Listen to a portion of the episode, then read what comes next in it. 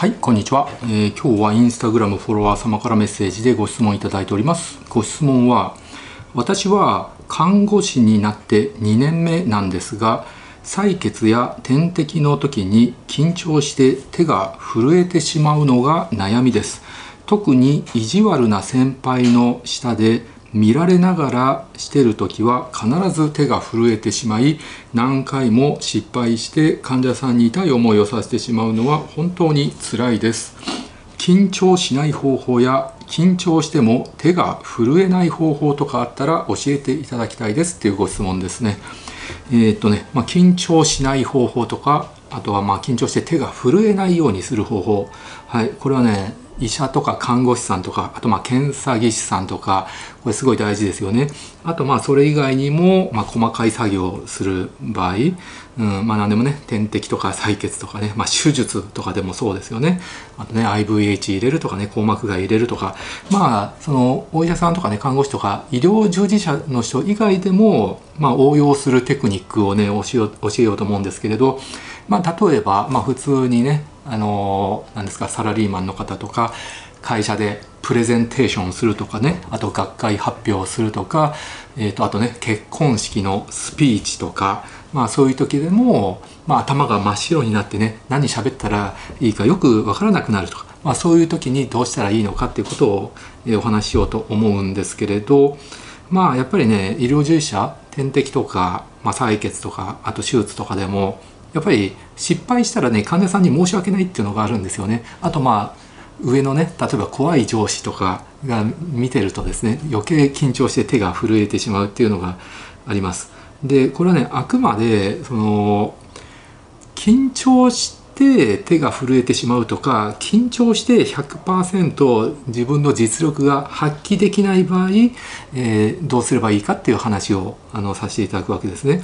なのでじゃ緊張してない時とか自分の実力がね100%発揮できる時はちゃんとできるのに、えー、緊張した時は手が震えたりとか頭の中が真っ白になってしまうっていう場合。なので緊張していない時でもそもそも実力がねあのない場合それは全然話は別ですからね。緊張していない時はちゃんと点滴もできるのに、えー、ちゃんと手術もできるのに、えー、ちゃんと、えプレゼンテーションとかねちゃんと喋ることはできるのに、まあ、人前に立った時とかあまあ、本番の時にできない場合、うん。まあ、これはねやっぱりすごい損なので、えそういう時でもちゃんと実力が発揮できるようにしましょうと。で本当にその実力がなくて、え緊張してなくてもできないんだったらまずちゃんとトレーニングしましょうと。トレーニングして緊張してない時はちゃんと実力が発揮できるんだけど、えー、緊張した時に実力が発揮できない時、えー、それをどうするかっていうことをお話しいたします。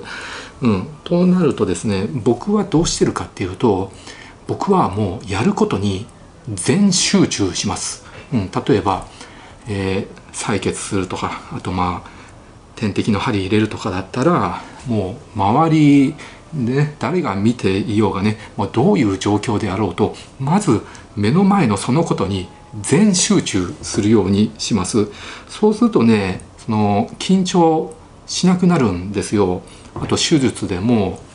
例えばその怖い上司の人がにね見られながら手術するとかものすごいギャラリーがね、まあ、見学するギャラリーがいっぱいいてね、えー、そうすると緊張したりとかして普段ねちゃんと手術できる人でも手が震えたりとかあの実力が発揮できなかったりとかあるわけです。そういう場合でもね僕全集中します。うん、僕まあ例えばねあの手術の動画を撮影する時とかあるいはま見学するお医者さんとかがねいっぱいいる場合でも、まあ、高津クリニックだとねあんまりその見学自体ですねやっぱり患者さん嫌な思いさせるんで見学させながらね普通の一般の患者さん手術するってことはないんですけど、まあ、やっぱりその何ですか学会の準備のためのあのモニター契約してる人の手術をする場合とかあと YouTube の撮影する場合なんかは、まあ、結構ギャラリーがいっぱいいるわけですよね、まあ、そういう契約で手術するわけなので見学する人とか見てる人がいっぱいいる状況、まあ、そういう状態でもですねあの緊張しないためにはもうとにかくもう目の前の手術に、え全集中、うん、手術のことだけを考えるんです。いかにきれいにいかに的確にいかに無駄なく、えー、手術をえー、完遂するか、えー、終わらせるかっていうことだけに、え集中するんです、えそれだけでいいんです。そうするとですねあの周りで見てる人とかね気にならなくなるわけです。でやっぱり僕もね昔はですね本当医者になりたての頃、まあ、手術する場合とか、えー、点滴の針刺す時とかって緊張してね手が震えるってことねあったんですよ。だけど今ではねもう震えないですね、うん、結局緊張して手が震えるとかってその失敗したらどうしようとか失敗したらかっこ悪いなとか失敗したら患者さんに申し訳ないなって患者さん怒るかもわからないなとかあるいはちょっと意地悪な上司にこうやって見られながら手術するとか点滴刺すとかそういうあの状況って医療従事者だったらよくあるんですよね。で、まあ、例えばねその形成外科になりたての時に、まあ、粉瘤の手術とか、まあ、ほくろ取りの手術とかね形成外科時代にやる時に、まあまあ、まだね僕はフレッシュマンの時ですねでちょっと意地悪な上司怖い上司がこうやってねもう睨みを聞かせながらね、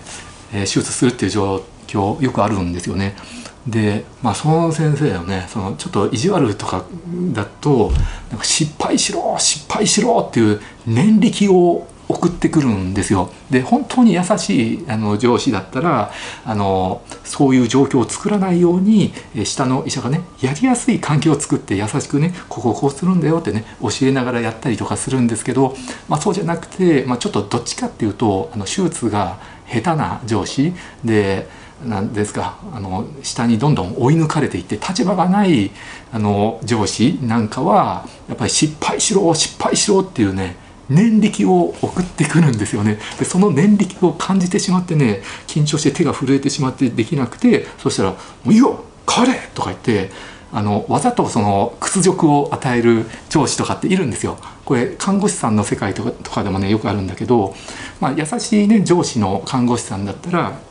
あの緊張しなくていいよちゃんと上手にねこうやってやるんだよってね、え緊張しない空気を作ってあげるんだけどちょっとモンスターベテランえー、意地悪看護師さんなんかの場合だとわざとねその緊張させる空気を作って失敗させるんですよね。うん、ちゃんとやりなさいよみたいなね。もう念力を送ってで手が触れて失敗して「もういい、うん、変わって、うん、変わって。すいませんね。ごめんなさいね。新人さんで。うん。うん。入りましたんでね」って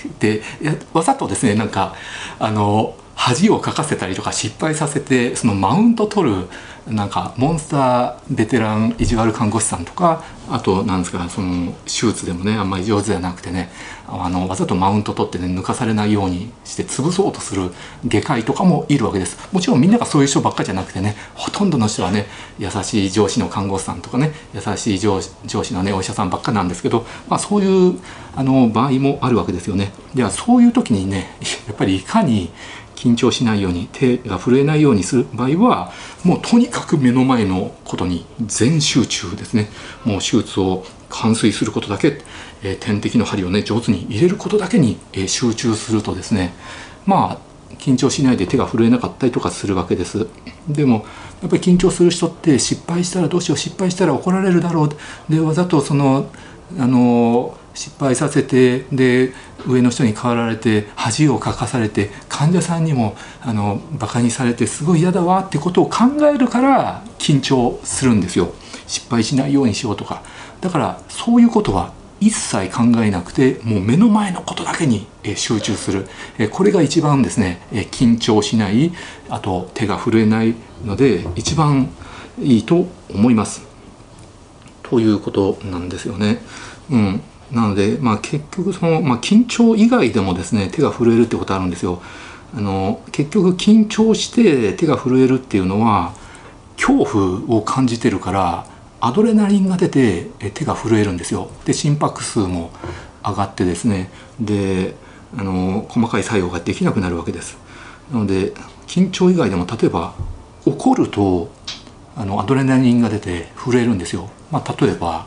え手術中にですね会場についてる人がすごいいい加減だったりとかあのすごい不吉祥でですねうまくできなくてねあとはあの変な間違った機械とか渡されてですねあの全然予習してなくてですねこれじゃないだろうって言ってねあの怒るお医者さんっているんですよね手術中に。だけどやっぱり手術中に怒るとですねアドレナリンが出て手が震えるんですよね。だからまあアドレナリンが出ないようにするっていうことなんです。だから、まあ、どんだけ手術中にイライラすること怒れることがあっても怒らないで目の前の手術だけに集中する全集中するそうするとアドレナリンが出なくて常に平常心で手術することができるから、まあ、手が震えないで済むっていうことですよね。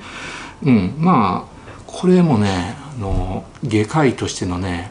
技術ですよ。まあ、手術とかさあの点滴とか手技ってさあのすごいいっぱいありありますよその覚えることこういう角度で入れるとか、まあ、こういう角度でメス入れてこういう角度で縫うとかってすごい覚える技術っていっぱいあるんだけど緊張しないようにするその精神力を持つメンタルを保つこれも技術のうち、うん、なので若いお医者さんとかね看護師さんはこれをねあの自分でね覚えてほしい。で自分で高めてほしいのであの僕の言うことをねよくあの頭の中に入れておいてほしいと思います。ということでで医療従事者以外の方でも、まあ、学会発表とかね。あとは何ですか？会社の中のプレゼンテーションとかあのあと結婚式のスピーチとか、まあ、緊張するような状況ここでいかに緊張しないで、まあ、声が震えないように頭の中が真っ白にならないように、えー、やり遂げるかっていうのはこれもねやっぱり全集中です。結局そういうプレゼンテーションとかあと結婚式のスピーチで緊張して声が震えたりとかね頭の中が真っ白になるっていうのはぱり失敗したらどうしようとか、え噛んでしまったらどうしようとか頭の中真っ白になったらどうしようとか受けなかったらどうしようとかねあのそういうネガティブなことを考えるから緊張してアドレナリンが出て震えてしまったりとか頭の中が真っ白になったりとかするわけです。なのでそういう場合もそういうネガティブなことは一切考えなくてとにかく目の前のことに全集中。プレゼンテーションすることだけに全集中したりとか結婚式のスピーチをねちゃんとしゃべるってことだけに全集中したりとかなので、まあ、プレゼンテーションも結婚式のスピーチもちゃんと予行練習をしっかりやるっていうことはもちろん大事なわけですよ。えー、人が見てない状態で一人で喋るのもろくにできないんだったらそもそもあの本番でうまくできるわけないのでまず人が見てない緊張しない状態でちゃんとできる、えー、状況を作るトレーニングして作ってでなおかつ本番ではもう目の前のこのスピーチをすることだけプレゼンすることだけにもう全集中してやると。でもう周りの目とか周りの視線とかですね一切気にしないっていうことすごい大事です。なのであとスポーツの試合とかももそうですよね。柔道の試合とかの前でも、え、緊張しないようにするためにはもう目の前のねもう手術だけにあ手術試合だけにえー、全集中、えー、負けたらどうしようとかあの投げられたらどうしようとか一切関係なくてもうやって勝つことだけに集中するとかあるいは自分より格上だったらもう引き分けることだけに、えー、集中するとかですね、え目の前のことにですね全集中することが大事です。なのでこれも恋愛でも同じです。好きな人に告白する場合とかあるいはねファミレスで店員さんに声をかける時とかあの無視されたらどうしようとか怖い人だったらどうしようとかあの気づかれなかったらどうしよう周りの人の視線が感じるすごい恥かくのが嫌だとかそういうことでね一切ネガティブなことを考えなくての目的を達成することだけ目の前のやるべきことだけに、えー、全集中する、えー、これがすごく大事な技術です。はいということで、えー、これを覚えておいてほしいと思います。はい、ご視聴ありがとうございました。